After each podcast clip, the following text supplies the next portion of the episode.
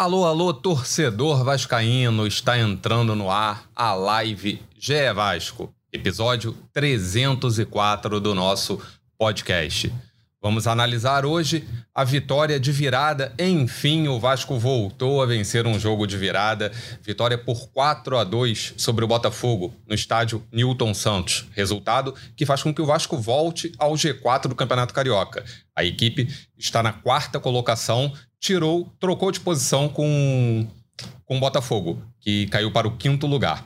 O Vasco depende só de si agora nas duas rodadas restantes. Vamos começar o papo aqui.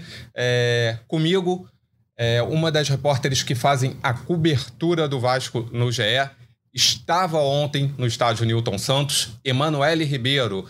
Bem-vinda, Manu. Como é que você está? Fala Maurício, fala torcida vascaína. Já estou vendo aqui o João também na telinha com a gente. Ontem estive no Newton Santos acompanhando essa vitória por 4 a 2 sobre o Botafogo e acredito eu que o Vasco jogou melhor contra o Flamengo e o Fluminense, não conseguiu vencer, saiu com um empate sem gols, mas contra o Botafogo que teve um início ali muito ruim, com muita dificuldade, depois o Emiliano Dias explicou que foi por causa do gramado sintético, até os jogadores se adaptarem ao gramado ali do Newton Santos, mas depois de um início ruim conseguiu se equilibrar, voltar para o jogo, entrar nessa partida e mesmo saindo atrás do placar, o Vasco buscou o empate, buscou a virada no segundo tempo, construiu um placar elástico, chegou a fazer 4 a 1 no Botafogo em uma tarde que Paier, Dimitri Paier, puxou a fila de boas atuações do Vasco no estádio Newton Santos. Vamos falar sobre essa partida, sobre essa atuação, sobre os jogadores que foram melhor aí em campo no Newton Santos e o Vasco voltando ao G4, como você disse, agora depende apenas de si para se classificar para semifinais do Campeonato Carioca. Representante do Vasco no projeto A Voz da Torcida, do canal Portão 9 no YouTube. João Mirante está aqui com a gente. João, que logo após o jogo é, eu assisti o vídeo dele no pro GE e destaquei dois pontos, né? É, que ele falou clássico da paternidade, ele vai, vai destacar muito isso aqui, sobre o clássico da paternidade, e também sobre o desfile pós-carnaval, né, o João? Ontem no estádio Newton Santos tivemos desfile pós-carnaval. Bem-vindo, amigo, como é que você tá? Fala Maurício, fala Manu, fala torcida vascaína, é isso. Eu sempre digo que no clássico da paternidade o meu rival é o empate, os números estão aí não me deixam mentir, são 57 vitórias a mais no confronto entre Vasco e Botafogo, e olha que já foi maior essa diferença. Nos últimos anos a gente andou dando uma rateada contra o Botafogo, mas ontem no Newton Santos, sem surpresas, né? O, o, o, papai venceu mais uma em cima do Botafogo, vitória de virada. Há muito tempo o Vasco não conseguia uma virada contra um time de Série A, estava até perguntando no Twitter ali para ver se a galera lembrava, e foi naquele jogo em 2020 contra o Goiás, na última rodada, só que o Vasco tinha que vencer de 12 aquela partida lá para não ser rebaixado. É, obviamente não aconteceu. E antes disso, uma virada fora de casa foi em 2019 com Rossi Marcos Júnior contra o Galo lá no Horto. Então, assim, fazia muito tempo que o Vasco realmente não, não viravam é, em cima de um grande adversário, ainda mais fora de casa. Como a Manu bem destacou, é um início ruim do Vasco. O Botafogo foi bem superior ali na, na primeira meia hora de partida, dá para se dizer. Fez um gol é, ali logo no princípio, que foi assinalado o impedimento daqueles milimétricos né, do, do Vitor Sá. Botafogo continuou melhor, encontrando espaço, principalmente ali na, na frente da área, né, conseguindo também envolver o lado direito ali, o Rojas, que foi a opção do Ramon é, diante dos desfalques que a gente tinha, que acabaram pesando. A gente vai comentar isso aqui. Abriram o placar, é, mas o Vasco, mesmo num jogo em que não, não conseguia se desenvolver bem, teve paciência, botou a bola no chão e fez um belíssimo gol numa construção, né? Num momento em que o Botafogo era melhor, o Vasco teve essa capacidade de, de não perder o controle, de não perder é, o mental do jogo e construiu um grande lance. E a partir desse gol de empate, as coisas passaram a se equilibrar mais. E dá para se dizer que o segundo tempo foi praticamente todo do Vasco, né? Com, com menos de uma volta no ponteiro, o Vasco já voltava, é, já, quer dizer, ficava à frente do placar pela primeira vez, virava a partida, em mais um lance muito bem construído, né? Não é mais um gol acidental. De novo, o Vasco rodando a bola de um lado para o outro, encontrando os espaços. O Piton, que é um, um, dos jogadores mais regulares, talvez o mais regular nosso, desde a última temporada, desde os momentos em que o time estava mal, o Piton conseguia se destacar, tem crescido ainda mais nessa temporada ali, com a aproximação do Paier e tal, ficando cada vez mais desenvolto, fez o seu gol, depois o Vasco teve o pênalti, depois fez o 4 a 1 acaba tomando um gol no final, mas é mais um clássico muito competitivo do Vasco, em que dessa vez tivemos eficiência para transformar a nossa superioridade, especialmente no segundo tempo, é, no placar que nos favorecia. O Botafogo, por exemplo, é, foi superior em grande parte do primeiro tempo e não conseguiu, né? Nem sequer sair com a vitória no primeiro tempo. O Vasco chegou ao empate. Então, assim, é, é um time que a gente vai discutir aqui, questões de elenco, as necessidades que a gente ainda tem, né? Acho que a vitória não ofusca nada disso, mas Ramon mais uma vez mostrando que com as peças que ele tem à disposição, ele consegue montar um time bastante competitivo do Vasco. Assim foi contra o Flamengo, assim foi contra o Fluminense e dessa vez contra o Botafogo. Não só fomos competitivos, mas conseguimos ter a eficiência necessária para vencer e encaminhar aí a classificação é, para as semifinais do Campeonato Carioca. Ficar de fora dessas semifinais seria já um grande prejuízo para a gente. Não financeiro, né? Porque esse torneio não tem premiação financeira, mas certamente ia causar um abalo nesse início de temporada. Nada está garantido, temos que fazer a nossa parte, mas as coisas parecem bem encaminhadas nesse momento. É, o Vasco enfrenta, faltam duas rodadas, né? O Vasco enfrenta no próximo sábado. Pega o Volta Redonda em Cariacica, no estádio Kleber Andrade, e fecha a participação na primeira fase contra a Portuguesa em São Januário, se, se não me engano, se, não, se nada mudar até lá. E depende só de si. É, ontem, o Vasco teve sérios desfalques, né? Perdeu a dupla ali titular de zaga, é, João Vitor e Medel. E o Ramon Dias manteve o esquema com três zagueiros. É, foi a campo com a escalação cravada por João Almirante no episódio passado. Ele falou que acertou mais uma.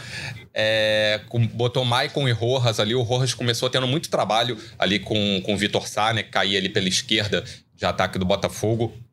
Inclusive a jogada ali do, do gol anulado do Botafogo aos dois minutos. O Rocha começou muito pesado. O Michael pareceu demorar um pouquinho também entrar no, no, ritmo do jogo, parecia um pouquinho mais lento. O Michael é um pouco mais lento, mas o Rojas melhorou, cons conseguiu dar conta do, do Vitor Sá e melhorou no decorrer da, da partida. Então, assim, só mostrou que o Vasco tá, tá muito bem servido na questão do elenco no sistema defensivo. Né? Os zagueiros do Vasco são bons. E, e o Ramon Dias também é, teve uma mudança, a meu ver, assim, fundamental, que o primeiro tempo o Botafogo realmente foi melhor. O Emiliano Dias até falou na, na coletiva pós-jogo, aqueles primeiros 15 minutos, por causa do gramado, demora a adaptar. Mas no segundo tempo, no intervalo, o Ramon Dias trocou ali, é, mexeu no posicionamento do David e do, do Paia. Eu acho que o Vasco ganhou o jogo nessa, nessa mexida. Vale lembrar que o jogo foi para o, para o intervalo já empatado, 1 um a 1 um. Botafogo saiu na frente com um bonito gol do Eduardo e o Vasco empatou um pouco depois com Galdames, numa linda assistência do Paier.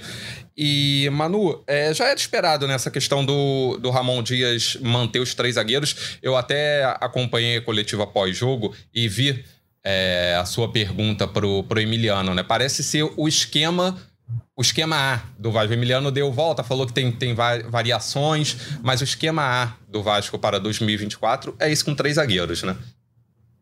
É isso, até para esse jogo, mesmo com os dois desfalques né, na defesa, o Ramon Dias preferiu manter esse esquema e sem zagueiros no banco de reservas. O Rojas e o Maicon foram para o time titular e o Vasco não teve opções para a defesa, né, para a zaga ali no banco de reservas. Eu até pensei que ele poderia talvez mudar, voltar para um 4-3-3 ou para um 4-4-2, já que ele tem gostado também de jogar nesse esquema com dois atacantes. Acho que muito em função das poucas opções que o treinador tem no elenco, principalmente aí no ataque, mas não, ele optou por manter o esquema, por insistir nesse sistema que deu muito certo nos grandes jogos dessa temporada contra Flamengo e Fluminense. No ano passado ele já havia feito isso, apesar de jogar mais com três atacantes, em alguns momentos, em alguns jogos mais pe pegados, né? O Ramon Dias optou por, por ir com esse esquema de três zagueiros e agora ele teve uma pré-temporada com o time. Acho que isso fez com que o treinador tivesse mais tempo para trabalhar esse esquema e os jogadores parecem cada vez mais adaptados.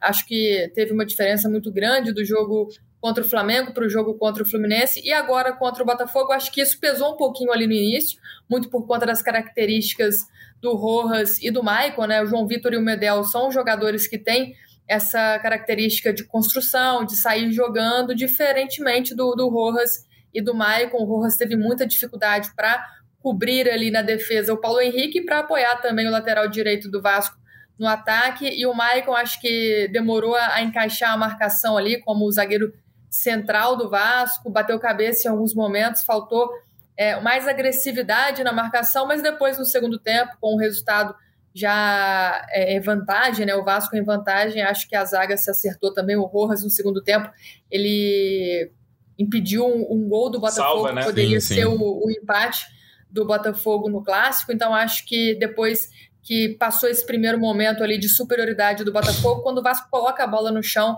o Vasco consegue melhorar também essa parte defensiva e a parte defensiva tem sido sim o destaque do Vasco, acho que muito por conta do investimento que foi feito também esse ano, o João Vitor chega como o reforço mais caro da história do clube e agora o Vasco vai ter que se acertar do meio para frente, principalmente na frente ainda segue em busca de atacantes no mercado. Mas uma coisa que o João disse aí na abertura, que eu acho muito legal, é que o Ramon Dias, mesmo com essas dificuldades, mesmo com toda a diversidade, ele consegue tirar o melhor desse time, mesmo com as dificuldades de elenco, com as carências no elenco.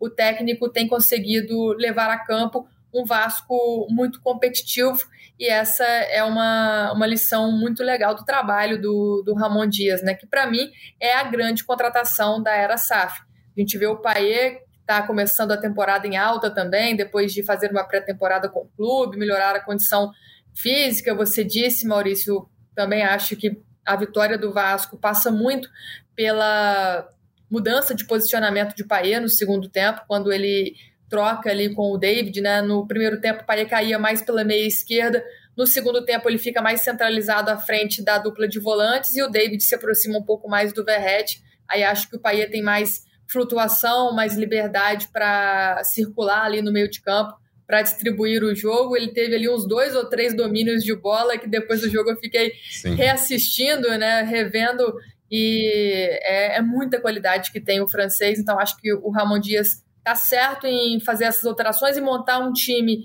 ali é, em torno do que o Paier pode oferecer, porque ele com certeza é o jogador decisivo, é o jogador de talento, é o craque do Vasco e pode decidir uma partida, como aconteceu ontem no clássico contra o Botafogo. Ele puxa aí a virada do Vasco e com esse passe lindo que ele deu para o Galdames. Galdames também, que é uma bela surpresa aí nesse início de história que ele está construindo com o Vasco.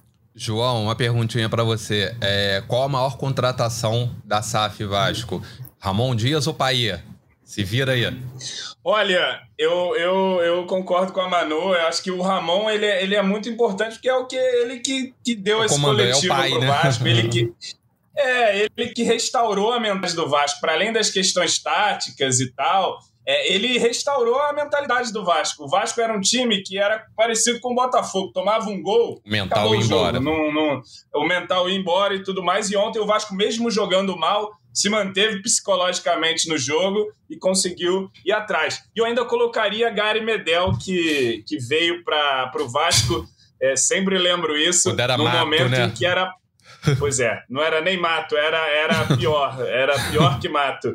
Era só o adubo ali mesmo e a gente não conseguia acreditar que ia conseguir sair daquele buraco. E o Medel veio para cá com nove pontos, sem treinador ainda, não havia Ramon Dias e ele veio para cá, aceitou esse desafio, é o capitão do time. E ontem fez falta, né? Porque sempre vai fazer falta um Sim. jogador é, da qualidade e liderança do Medel, que é o capitão do time, inclusive. É, acho que, assim, a zaga até foi bem, sofreu no início ali, acho até um pouco natural o Michael e o Rojas com menos ritmo de jogo, né? O Léo fez uma, uma grande partida na minha avaliação. O Michael até se acerta, o Rojas sofreu bastante, mas tem esse lance no segundo tempo que a Manu bem apontou, que ele salva um gol certo do Botafogo, né? Consegue chegar ali atrapalhando a finalização do, do lateral é, uruguaio, né? Aquele Damian é, Soares. Soares. Mas assim, é, esses desfalques, tanto do João quanto o do, é, do Medel, eles de alguma forma deram uma engessada no time, né? Se além de você enfraquecer ali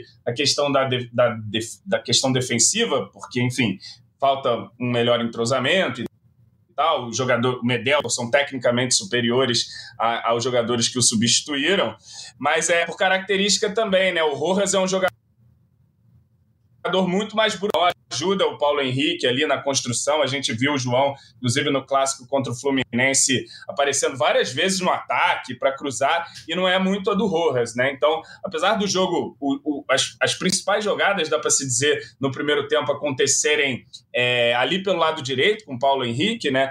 É, mas sem esse apoio é, é, e sem essa bola mais acelerada por parte do Rojas que o João Vitor consegue fazer, né? Então foi discreto no, no primeiro tempo, mas isso acabou pesando e não à toa. Enfim, acho que é, é em qualquer time isso acontece.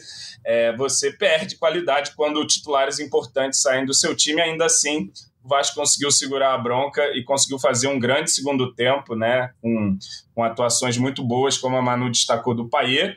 Uma atuação muito boa do Galdames também, né? Acho que Mais merece uma, ser né? destacado. Mais uma. Mais uma, é, dessa vez num clássico também, fora de casa. É, eu acho que ele ainda é, defensivamente ali não é um marcador agressivo, né? Talvez isso em algum momento seja sentido, é, ainda mais jogando com dois homens só ali no meio. É, mas ele com a bola no pé, ele mostra que tem qualidade, né? Ele já tinha, antes de fazer o gol, aparecido na área, num contra-ataque ali no início do segundo tempo, logo depois do gol anulado do Botafogo, o Gatito faz a defesa e depois aparece muito Sim. bem também, numa movimentação que conta com a participação de quase todos os jogadores. O David puxa a marcação ali do Barbosa para ele aparecer livre, o Paia faz a mágica, mas ele está pisando na área. E o segundo gol é uma fatiada dele Sim. linda, né? Ele, ele inverte um jogo para o Piton assim, uma qualidade impressionante. E, enfim, o Piton dá, dá muito bem a sequência, o David dá o passe. Enfim, acho que depois passado o momento inicial ali de superioridade do Botafogo, o Vasco se encontra e consegue fazer um ótimo segundo tempo com, com atuações muito boas, né, de praticamente todo o time, cara. Eu acho que mais uma vez o que, que sobressaiu foi o coletivo do Vasco. É, o, falando em atuações individuais, eu queria puxar uma aqui é, tão criticado e de, defendido por, por João Almirante, o David. É, o David, David, mais uma vez, ele teve uma atuação assim de muita voluntariedade, né? Ele ajuda muito, tem limitações, claro que tem, mas você vê, ele participou bem ali do, do segundo gol. O David parece que vem evoluindo, do primeiro né? também. É, do primeiro também. Parece que ele vem evoluindo, né, João? Assim, a gente não pode esperar que o David pegue a bola, drible três, quatro jogadores, faça gol de placa mas ele tá ajudando e parece que o Ramon tem visto isso e por isso deixa ele no time. Né? O David é muito forte, ele ajuda muito ali na marcação, na puxada de, de contra-ataque e por isso acho que o Watson, que a princípio teria vindo para ser o titular, acho que por isso que o Watson ainda não ganhou essa, essa posição. Acho que o David tá, estaria caindo nas graças do Ramon Dias.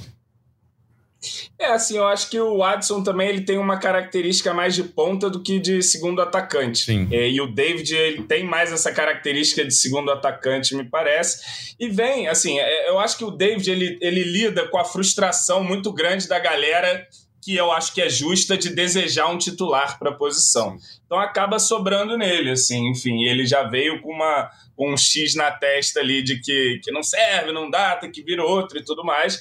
Só que ele vai é, vai sendo ganhando confiança do Ramon. Já tinha feito um bom clássico contra o Fluminense, participações importantes ali.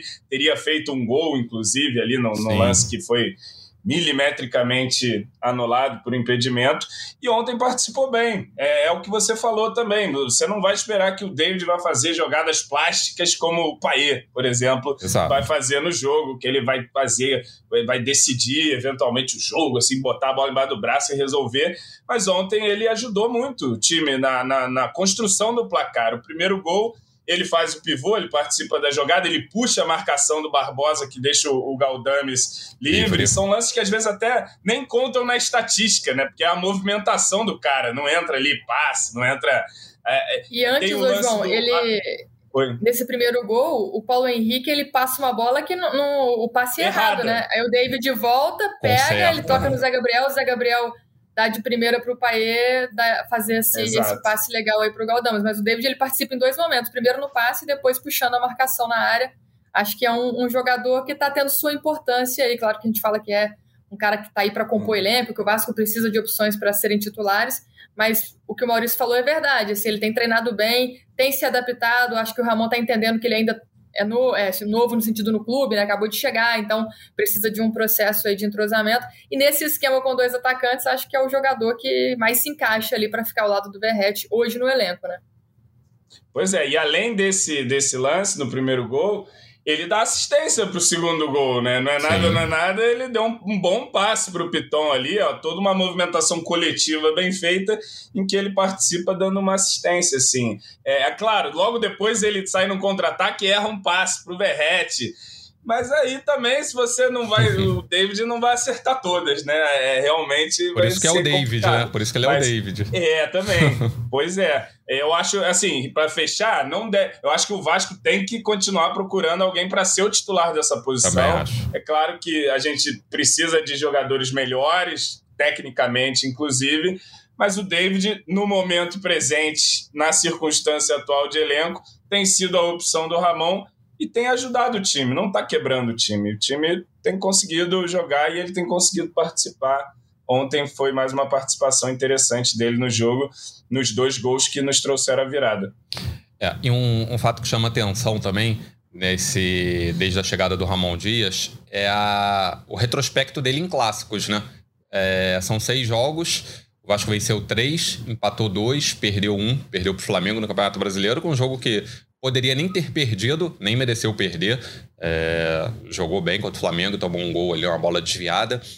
E, e, o Emiliano, né, mano, deixou bem claro depois na coletiva é como encarado um clássico. Acho que isso foi bem o, é, bem o espírito do. Não sei se já vem o espírito do, do argentino, né? Ele, ele comparou alguns clássicos, é, Boca e River, falou também lá na questão do Al Hilal com Al Nasser. O Emiliano deixou bem claro que, assim, clássico é, se ganha, né? Clássico não, não importa se vai jogar bem ou não, mas clássico tem que ganhar. É, você vê também, assim, um, um preparativo diferencial por ser clássico? O, é antes da Manu responder, Desculpa. Pode falar. Não é que clássico se ganha. É matar ou morrer, matar Maurício morrer. É vida ou morte. Ele só vai... É vida ou morte. É isso, é vida ou morte. É vida ou morte. E não é a primeira vez que ele fala isso, não, Sim, né, João? Ele é. fala, depois de todo o clássico, ele repete é. esse, é. esse mantra aí, clássico é vida não, ou morte. Depois de todo que... jogo, mano, joga com Bangu é vida ou morte. Esta la muerte, é todos isso. os jogos o melhor está por vir, né? A cada jogo o melhor está por vir. Mas essa questão do clássico, até uma matéria que a gente trouxe hoje no GE com esses números, Maurício.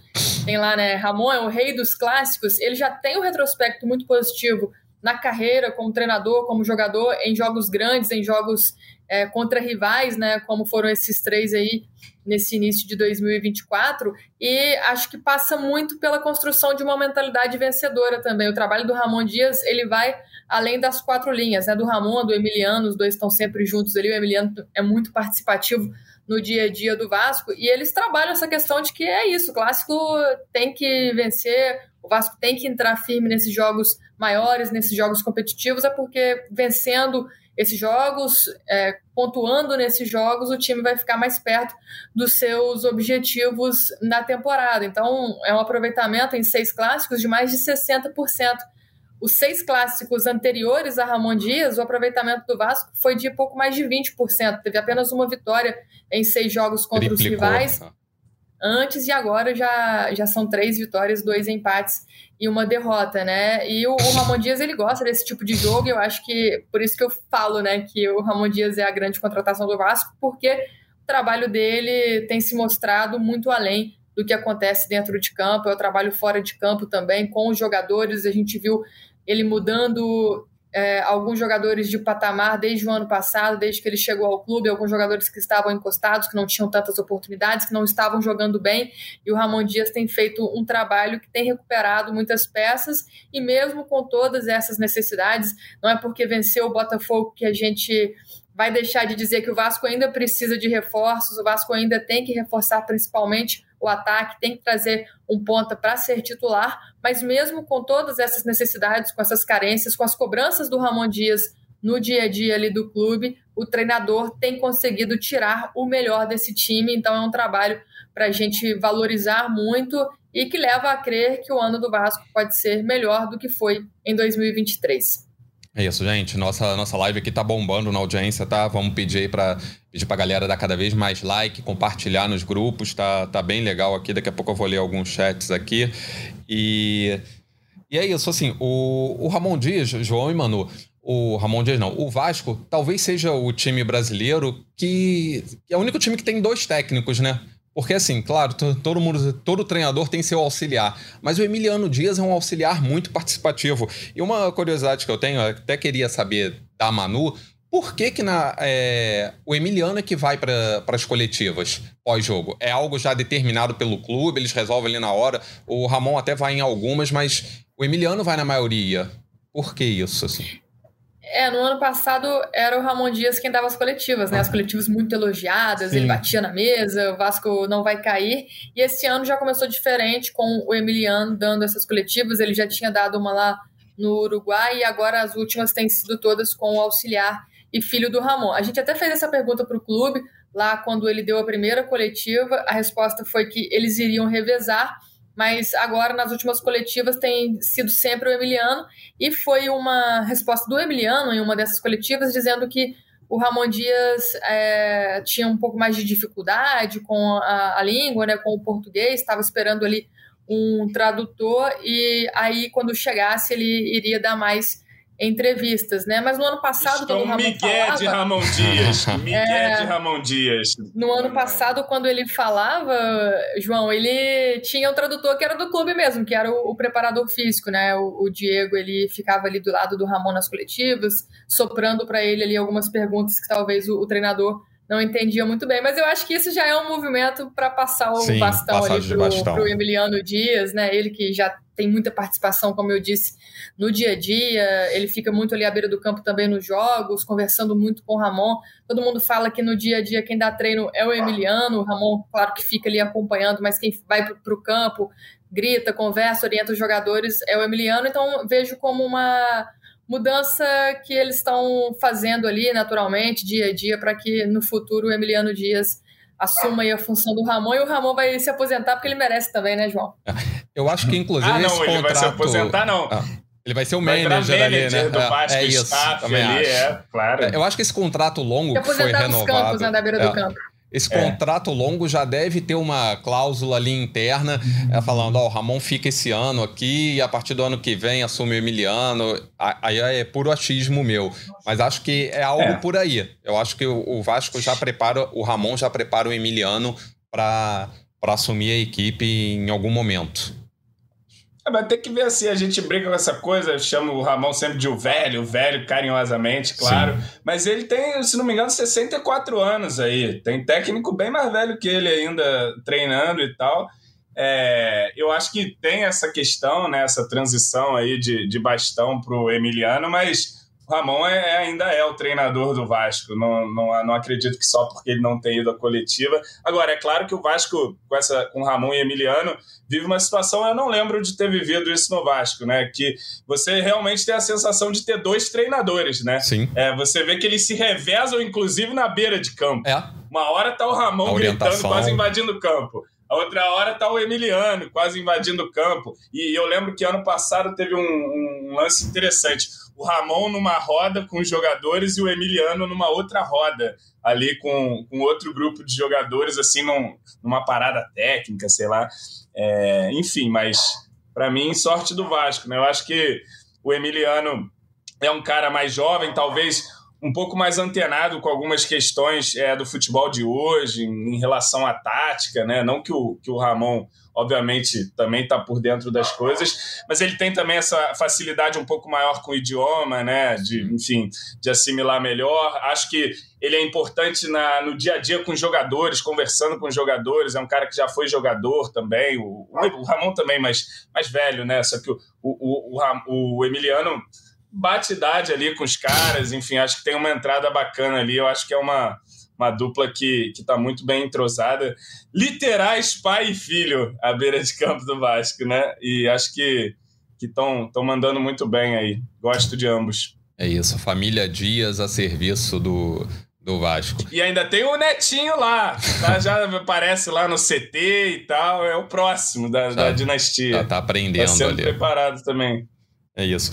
E, João, como é que você viu o, o segundo. É, essa virada né, de chave do Vasco no, no primeiro tempo? É, você, você estava no, no jogo, João? Foi ao jogo?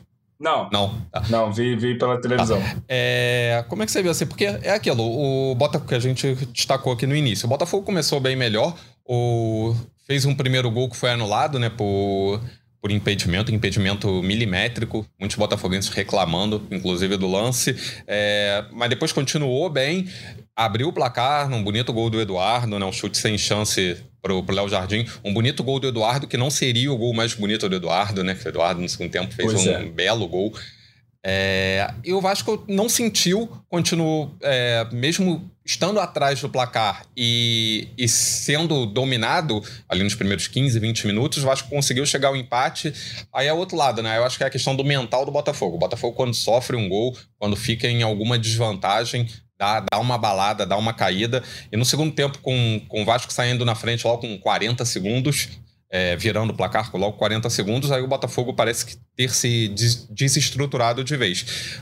A que, que você assimila essa mudança, João? Como é que você viu essa mudança de, de comportamento do Vasco? Essa questão do Vasco começar mal e hoje ter o, ter, ter o espírito para poder esperar, deixa, deixa começa perdendo, ok, mas vamos botar a bola no chão. É, é muito, o time é muito confiante, né? Eu acho que a questão do, do que o Vasco passou no ano passado, né? É, deu uma casca, né? Todo aquele sofrimento. É.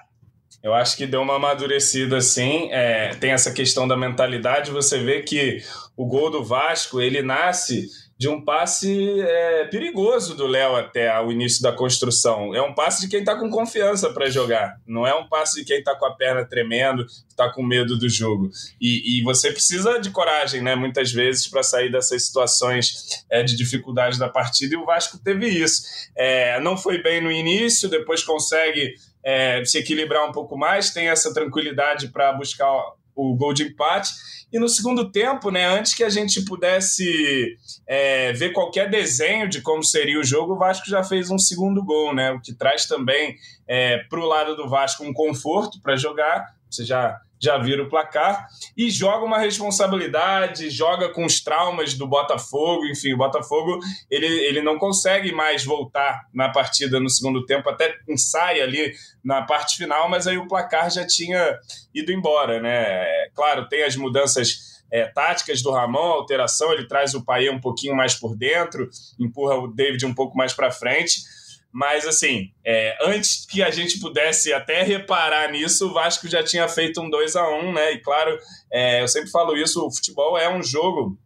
É, assim como outros, mas o futebol fica muito marcado, às vezes é muito psicológico, né? Você, você às vezes um time está jogando bem, toma um gol e aquele time que estava jogando bem não consegue mais trocar cinco passes, né? Eu acho que aconteceu um pouco isso com o Botafogo também, um time que vinha bem na partida, confiante, e aí perde essa confiança, confiança passa para o lado do Vasco, que hoje é um time, apesar do Botafogo ter se classificado para a Libertadores e o Vasco ter salvo na última rodada, hoje o Vasco é um time muito mais confiante que o Botafogo, né? O Vasco é um time que saiu da última temporada cumprindo o objetivo e o Botafogo é um time que deu a grande pipocada é, da história do futebol brasileiro aí, pelo menos recente, né? Então tem essa questão psicológica neles pegando muito forte e o Vasco soube lidar com isso, soube é, ter tranquilidade no momento de adversidade da partida, colocar a bola no chão, como você disse, é, construir o seu gol com tranquilidade, com coragem, com confiança,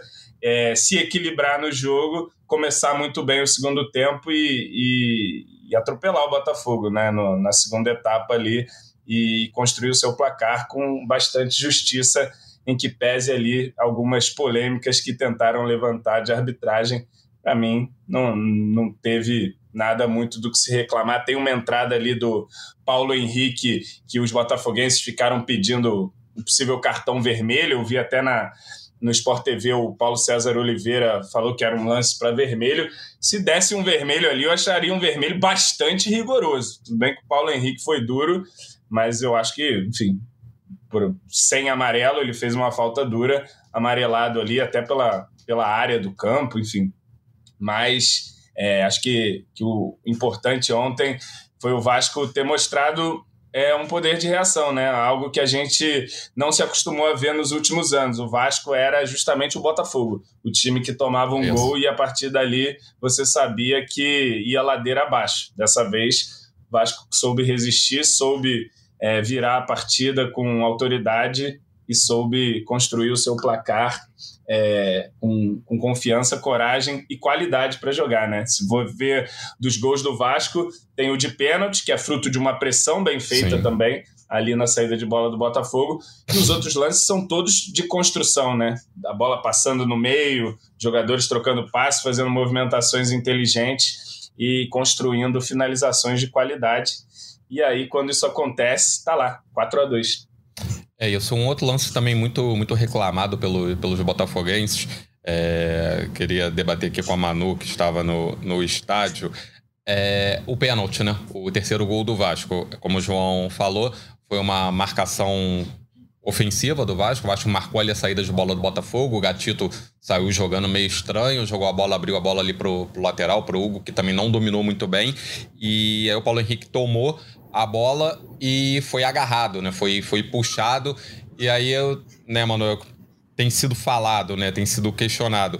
É um lance que começou fora e terminou dentro, ele caiu dentro, mas puxou fora. Como é que você, você viu esse lance aí pela para marcação do pênalti? Assim, uma coisa era certa, né? Depois de to, toda a reclamação do Vasco do, do clássico contra o Fluminense, é claro qualquer coisa que fosse dada a favor do eu, Vasco. Eu cheguei a falar aqui, Maurício, falar, que o é, fogão de repente ia apagar o pátio. É, iam aí. falar que, que foi por causa da reclamação. Mas a gente sabe muito bem que reclamação não adianta nada, né? Se você tiver que ser prejudicado de novo ou ser beneficiado, não foi por causa da reclamação que você fez. Manu, como é que você viu esse lance o, que combinou com o terceiro gol do Vasco? Além do terceiro gol do Vasco, né? O fim da, da seca do Verret, né? Que voltou a marcar Exato. depois de oito partidas. O que, que você achou? É, eu acho que a, a questão desse lance do pênalti, o principal seria o cartão dado ao Paulo Henrique antes, né? Que o João fala. Que era para ser expulso, era para amarelo. Eu acho que a interpretação poderia ter sido expulso, não acho que seria um exagero se ele fosse expulso. Como eu acho também que foi o amarelo ali na hora no campo, não acho também grandes problemas pelo, pela advertência que o Paulo Henrique levou. Acho que ele deu uma entrada dura, desnecessária, não precisava daquela falta. E se ele fosse expulso, ele não é, seria, não receberia né, o, o pênalti ali do, do Hugo. Mas em questão de fora da área, dentro da área, acho que foi muito pênalti. Acho que o, o Hugo agarra o Paulo Henrique, que é o grande problema desse lance dentro da área. Foi uma imaturidade do, do lateral do Botafogo. O Paulo Henrique foi muito bem no lance ali. O Vasco não estava conseguindo muito fazer uma pressão alta na saída do Botafogo. No segundo tempo, quando equilibra as ações, consegue subir um pouco a marcação nesse lance, rouba a bola no ataque e é mérito total do Paulo Henrique acho que um, um erro ali crucial do, do Hugo, que derruba mesmo, agarra mesmo o Paulo Henrique dentro da área, para mim foi pênalti, não tem muito o que contestar nesse lance. Acho que a, a grande polêmica desse jogo seria mesmo o cartão para o Paulo Henrique, que é como eu disse, acho que é, é interpretação, né? E o, o lance abre caminho aí para o Verrete quebrar o jejum, não marcava desde novembro do ano passado. Esse foi o primeiro gol dele nessa temporada.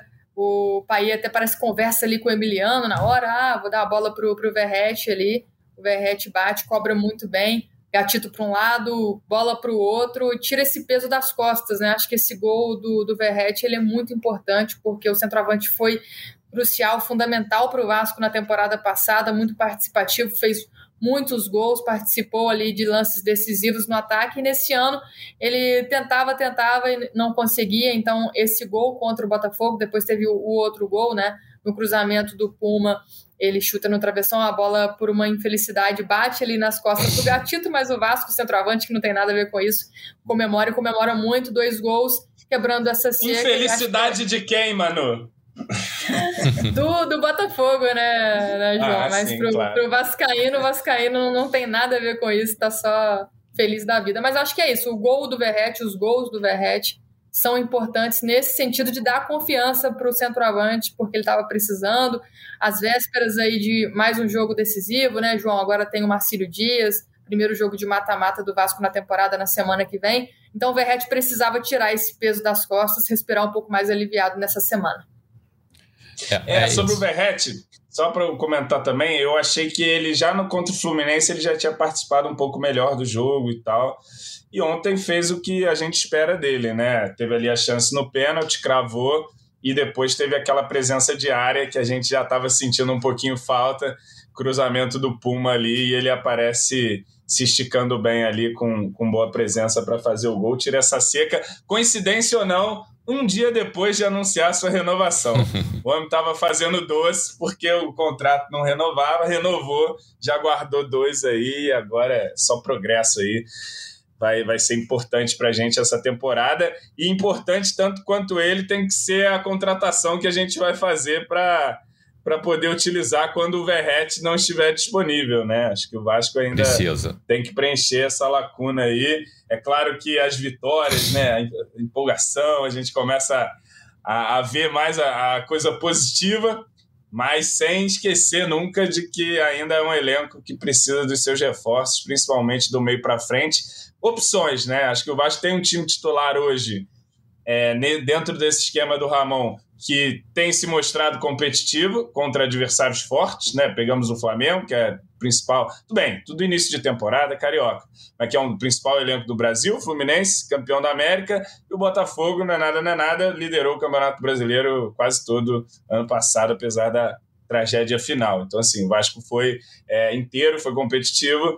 Agora, por exemplo, no jogo contra o, o Flamengo, a gente vê ali no banco, né? Sai do nosso banco ali jogadores, o Cocão, que entrou até muito bem muito ontem, bem. acho que a gente podia até destacar o Cocão mais uma vez, mas os caras, pô, bota um monte de jogador estrelado que vem do banco e tal, tem várias opções, e o Vasco não, o Vasco é curto, né? O Vasco é o seu time titular, uma outra opção de banco ali, mas precisa incorporar mais para a temporada é, do Campeonato Brasileiro.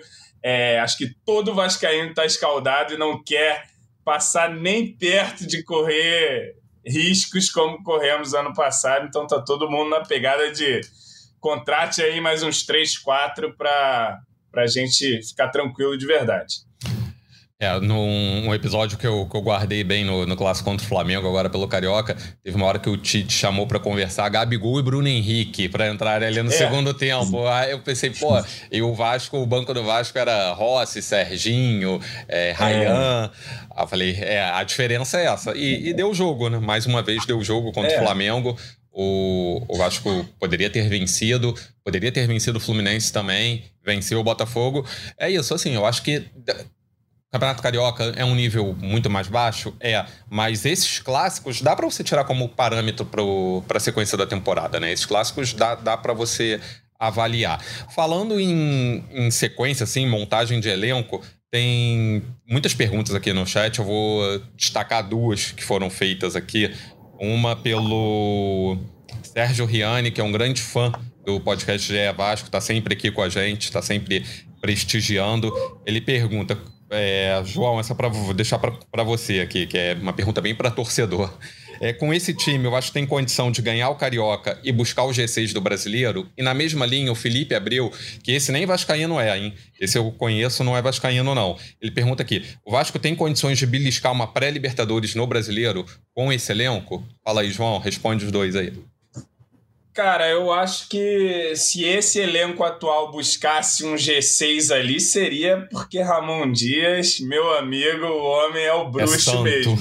É, para G6 eu não sei, acho que precisa de mais reforços. Ainda tem esse final de janela agora, ainda tem uma outra janela é, no meio do ano, que você geralmente é onde você traz as principais contratações, né? Pelo menos no Vasco ano passado foi assim.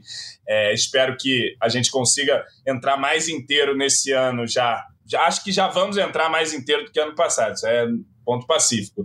Agora, completo de fato ali, com essas peças que a gente sempre aponta aqui, sombra para o Verrete, um ponta titular, mais alguém ali para o meio, enfim, esses jogadores. E aí, dependendo da qualidade, acho que que, enfim, acho que com, com Ramon Dias no banco vamos pelear até o final, haga o que haga. Mas, assim, é, seria, acho que, surpreendente se o Vasco fosse G6 com esse atual elenco. Agora, vencer o Carioca, claro que dá. Vencer o Carioca, a gente vai para as semifinais aí, é clássico, é, é jogo duro. A gente aponta aí que os outros times têm mais qualidade, especialmente no setor de ataque. Eu acho que defensivamente o Vasco não deve a nenhum dos seus concorrentes aqui.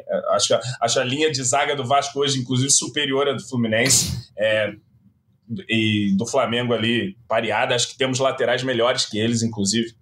Agora, é, do meio para frente, eles têm mais qualidade, tem mais refino técnico, né? tem mais capacidade de decisão e acho até que entram como com, com esse favoritismo é, do, do público geral. Mas dá para ganhar, tanto dá para ganhar que a gente tem mostrado aí que dá para ganhar. E acho que, que vamos para a semifinal aí sem, sem olhar para baixo, sem olhar para cima de ninguém. Vamos olhar olho no olho com o Flamengo, olho no olho com o Fluminense. Acho que o Vasco tem totais condições de almejar sim o título carioca. É, vamos para a semifinal. Ainda tem duas rodadas, João. Calma. É, não pode. É, é. isso. Pois isso vai virar um corte vai, terrível aí. Olha o que vocês vão arrumar em Vasco da Gama. Mas vai, vai dar tudo certo. Volta Redonda. Volta Redonda que tem, tem um técnico lá que é que é da casa, né? Não, não tem mais. Não tem mais, Felipe caiu. Caiu o Inter. Felipe então, caiu. Notícia. Então, Felipe Maestro caiu lá no Volta Redonda. Então aí, já, já tem que ter um cuidado maior. Não, não que o Felipe aliviaria nada, mas já tem que ter um cuidado maior. Porque com o Felipe lá, de repente, o Pedrinho, né? Pegava o telefone, falava, relembrava os tempos de amizade. mas. E a portuguesa ainda tá na briga, tá? A portuguesa ainda. A portuguesa é. tá em sexto lugar. É, ontem empatou. Se a portuguesa tivesse ganho ontem, poderia estar tá, tá brigando. É confronto mais direto ainda. com a é, portuguesa aí. É, confronto direto. Se, porque a portuguesa pega o Nova Iguaçu antes, né? Então, se a portuguesa perder pro Nova Iguaçu, pode ah, chegar sim. eliminada na última rodada. Mas o Nova Iguaçu, que é a grande surpresa, né? Tá ali, ganhou ontem do Aldax, tá ali em terceiro lugar. E o Vasco tá na briga aí com. Acho que vai ficar essa briga Vasco, Botafogo, Nova Iguaçu e Portuguesa pela, pelas duas vagas, mas o Vasco depende só de si. Joga no próximo e sábado. E o bom desse jogo com a Portuguesa é que é em São Januário, né? São Januário. O Vasco não tem jogado em São Januário, então esse jogo aí, encerrando o campeonato em São Januário, fica mais tranquilo para o Vasco buscar um resultado melhor. Sem problema de gramado, sem problema de clima, de torcida, enfim. Acho mais, mais tranquilo. É. É isso. Encaminhando, então, vamos já encaminhar aqui para a reta final, falar um pouquinho do, da próxima partida, mas antes de, da próxima partida, é, Manu, o Vasco acabou de anunciar aqui o Esforza, né? Esforza foi anunciado na, oficialmente pelo Vasco, jogador é, meio-campista argentino que veio agora do pré-olímpico, conseguiu a vaga com a Argentina para as próximas Olimpíadas. É, fez uma competição mais ou menos, era titular, foi para o banco, mas no último jogo contra o Brasil teve grande destaque, né? Marcou muito bem o Hendrick ali, é, viralizou, viralizaram alguns lances aí do, do Sforza é, anulando o Hendrick, né? O pessoal falando que colocou o Hendrick no bolso. Então o Sforza chegou, ritmo de jogo não vai ser problema, né? Porque estava jogando aí. E qual é a previsão agora, mano? É, será que o Vasco, que o Sforza já pode ficar à disposição aí para o próximo sábado contra o Volta Redonda? Acredito que sim, né? Tem um tempo aí para regularizar o jogador. O Vasco estava só aguardando a documentação que vem lá da Argentina, mas já estava resolvendo a parte burocrática aqui no Brasil. A Federação Argentina ela costuma ter uma burocracia maior, demorar mais nesse envio de documentos, mas chegando essa documentação fica fácil de Vasco realizar a inscrição. Tem que fazer a inscrição até quinta-feira para que ele possa entrar em campo no sábado contra o Volta Redonda. Acho que existe boas chances de o Esforça fazer essa estreia, já ganhar uma minutagem para depois ir para o jogo na terça-feira lá em, em, Santa Catarina contra o Marcílio Dias, né? O Vasco que deve fazer algumas alterações aí para esse jogo contra o Volta Redonda, Maurício, esse controle de minutagem que o Ramon Dias tem feito no elenco, até pensando mesmo aí nesse jogo decisivo lá contra o, o Marcílio Dias. No sábado, por exemplo, não vai ter o Paulo Henrique, que recebeu o terceiro cartão amarelo contra o Botafogo, está suspenso chance talvez para o Puma Rodrigues ganhar mais tempo em campo, ele que entrou ontem no finzinho, deu uma assistência para o Verrete, até fez um, um, bom jogo ali nos minutos finais, talvez ganhe mais, mais tempo aí no sábado, né? Tem o Rojas também, que é outro jogador que o, o Ramon Dias gosta de usar ali na lateral direita, mas deve ter algumas mudanças no time para esse próximo jogo contra o Volta Redonda. O esforço, quem sabe, não pinta como uma novidade no time titular, já fazendo sua estreia pelo Vasco e depois pensando aí também nesse jogo contra o Marcílio Dias. Se estiver regularizado, João, você colocaria o esforço de início contra o Volta Redonda, guardaria para o Marcelo Dias, ou ele vai entrando aos poucos? Até porque o meio-campo tá, tá bem encaixado ali, né? A trinca Zé Gabriel, Galdames, é. Paier tem, tem dado conta do recado. Ah, cara, eu acho que se ele tiver condição de jogo, e acho que tem, ele mesmo diz que está em ritmo, estava jogando aí, eu já colocaria ali no jogo do Carioca para a gente já fazer as primeiras observações e conforme é, ele responder, de repente já joga com o Marcílio Dias também, né? Eu acho que ele foi contratado com uma expectativa boa de ser titular. É, acho que até que o Zé Gabriel ontem, vi muita gente apontando ele como vilão no primeiro gol do Botafogo, mas eu acho que é um, ali foi um problema mais coletivo do que individual ali na, naquela recomposição. Ele ficou bem tendo que marcar três ao mesmo tempo ali, acabou dando espaço, mas é, achei que fez um bom jogo a partir dali, inclusive, ele participa da construção dos gols também, é, mas o Esforza tem essa expectativa, né, de, de ser um titular do time, acho que que é, um jogo aí de carioca pode ser um, um bom jogo para ele fazer a sua estreia e já começar a ganhar seus primeiros minutos aqui e a gente começar a fazer as nossas primeiras cornetadas no Jovenzinho Esforza. Chegou em Berde aqui a colina, cara de garoto. Vamos ver aí o que, que vai, vai acontecer. É um garoto que, que tem destaque lá no futebol argentino, né? Inclusive vi uma uma lista de maiores recuperadores de bola da América do Sul abaixo de 23 anos e ele estava em terceiro na lista de recuperação de bola. Então, não é nada, não é nada, é um garoto que, que já mostrou seu valor aí no campeonato argentino. Vamos ver como ele se adapta aqui. Tenho boas expectativas com o menino Esforça. É, é um campeonato que é, que é bem acirrado, né? Ele, apesar da idade, 21 Sim. anos, ele era titular, capitão do News Old Boys. Então, é um jogador. E o, a comissão técnica do Vasco sempre destaca, né? É um jogador que, apesar da idade, tem mais de 100 partidas pelo, pelo clube dele. Então, acho que é um jogador que não deve sentir muito. Tem toda a questão da adaptação. A gente tem que tomar cuidado quando fala de argentino agora no Vasco, porque a gente vai lembrar muito do Orelhano, né? Então, mas eu acho que não deve sentir tanto. E se chegar que nem chegou o Galdames, acho que tá bom, né? Galdame. Pois é. Galdame chegou. Todo mundo fala, ah, adaptação, ele se adaptou já, já tá correndo pra galera, puxando a camisa. Ele tá já. Tá chamando o irmão pra vir jogar no Vasco, você viu isso? O irmão, Eu não vi isso. O irmão não. dele, é, o irmão dele é, é zagueiro do, do Godoy Cruz é. na Argentina. Ele, ele mandou um, um tweet lá pro irmão: vem, vem jogar aqui no Vasco. Já, já encarnou o espírito do, do Vascaíno. É. Com uma semana, de, 15 dias de clube, ele já tá, já tá indicando o Vasco para a família. Já chamou o irmão.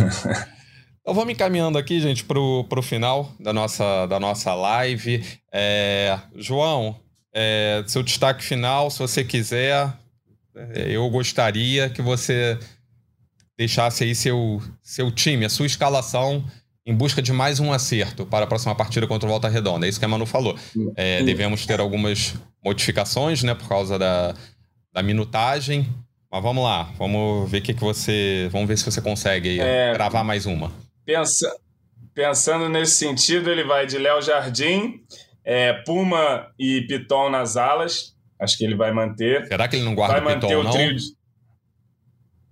É, né? Tem essa possibilidade, mas eu acho que não, cara. Eu acho é. que ele. Qual, qual, qual, que é o intervalo entre as partidas? Entre. Sábado e terça. Sábado e terça. É, de repente pode ser que ele segunda, economize segunda, alguém assim. É, o Piton ele teve um controle de minutagem ali no início, né? O Piton até foi poupado ali um jogo ou outro, mas Jogou depois o Leandrinho, ele né? entrou de, é. entrou de vez no time. Acho que ele vai com o Piton é porque eu acho que ele quer garantir essa classificação no Carioca também. Eu não acho que o Ramon quer dar a sopa pro azar nesse, nesse jogo, não. Mas essa questão tá, tá mais difícil me fazer cravar aqui. Eu comecei a ter alguns pensamentos aqui sobre guardar o Medel, quem sabe mais uma vez, jogar o Maicon, até para ele também pegar é, mais ritmo. É, então vou, vou arriscar uma aqui. Léo Jardim, Puma, Rojas, Maicon e Léo e Vitor Luiz. Olha só o que eu estou fazendo aqui. Zé Gabriel, Esforza, Galdames, É David, Adson e Verrete. Não, peraí, tem um a mais aí, não tem? Vai jogar, Sobrou, é, sobrou o Adson. Acho que tem um a mais aí. Você colocou três Tem zagueiros. um a mais? Você botou três zagueiros. Três zagueiros, mas. Três. É verdade. Pô, ia ser apelação jogar com 12 contra o Volta Redonda. Vai, o, o David vai pro banco. O Adson vai de titular dessa vez. E o Paier, guarda o Paier. Pra você, Paier no guarda o banco. Paier. Ah, é, tem, tem que guardar o Paê. Nessa tem que guardar o Paê. Paia vai no banco e o Galdames vai jogar mais, de, mais adiantado de meia. Vai jogar Zé e Esforza, dois volantes, Galdames, Adson, Verrete, os alas e os três zagueiros aqui. Essa tá Vamos bem, ver. tá bem alternativa mesmo. Essa tá mais difícil, essa tá é, se você alternativa. essa, acho que você tá com alguma ligação lá no, no scout, na, na comissão técnica. Essa daí tá, tá É. mais alternativa. Mas é porque eu acho que nesse intervalo terça e sábado, eu acho que ele vai, vai, ele vai poupar alguns ali. Vai, o Paier, Piton, acho que ele vai acabar fazendo isso. Vamos ver. Poupar, mas levaria, né? Pro, pra É, Cariacica. poupar Porque, no banco. porque, Aí- é, porque é. O, o público de Cariacica merece ver pelo menos o Paier chegando, né? Merece pelo menos recepcionar É. o Paier. Pois é, não tirar foto no hotel, É essas isso. coisas. Merece. É isso. Obrigado, João. Obrigado pela sua participação aqui com a gente mais uma vez. Valeu. Manu, seu destaque final. É, obrigado pela presença. Até a próxima, Manu. Não, só agradecer, deixar um abraço aí para a torcida vascaína, dizer que acredito que o Vasco sai grande desses três clássicos, mas reforçar que é preciso trazer mais contratações, é preciso trazer opções aí para o Ramon Dias fazer a mágica dele ao longo da temporada e confio muito no trabalho do Ramon Dias, acho que esse vai ser o trunfo do Vasco ao longo de 2024. É, segunda-feira eu viajo lá para Santa Catarina, segunda-feira que vem, terça-feira estarei lá acompanhando Vasco e Marcílio Dias nesse jogo da Copa do Brasil. Espero voltar com novidades aqui no podcast, com um sorriso no rosto, trazendo aí boas notícias para o torcedor e para o João Almirante aqui na live também. Um abraço para todo mundo. É isso. Tomara, tomara, Manu, que dê tudo certo. Sem, sem surpresas na Copa do Brasil. A Copa do Brasil é uma competição muito, muito importante. Mas lembrando que antes da Copa do Brasil, o Vasco volta a campo no próximo sábado, às 17h30, contra o Volta Redonda, pela penúltima rodada da Taça Guanabara. O jogo será realizado em Cariacica. E a gente volta aqui a gente vai, vai checar aqui com, com o pessoal da- do backstage, mas há uma probabilidade de a gente gravar domingo, tá, João? Já te adiantando. Vamos ver aqui a gente gravar domingo, até porque se gravar segunda já tem jogo terça, então existe uma chance, uma chance da gente gravar domingo, após o jogo contra o, contra o Volta Redonda. Gostaria de agradecer a presença de todo mundo né, que participou aqui no YouTube, com perguntas. Não deu para ler tanta coisa, mas uma presença maciça aqui da torcida vascaína. E agradecer e pedir que vocês continuem acompanhando, né? O podcast do Vasco está em todos os agregadores digitais e também acompanhando a reportagem dos nossos setoristas no ge.globo Vasco. Amigos, obrigado pela presença. Voltaremos após o jogo contra o Volta Redonda. Até a próxima. Valeu! Vai o Juninho na cobrança da falta. Gol! Sabe de quem? Do Vasco! Do Vascão da Gama, do Gigante da Colina. É o GE Vasco.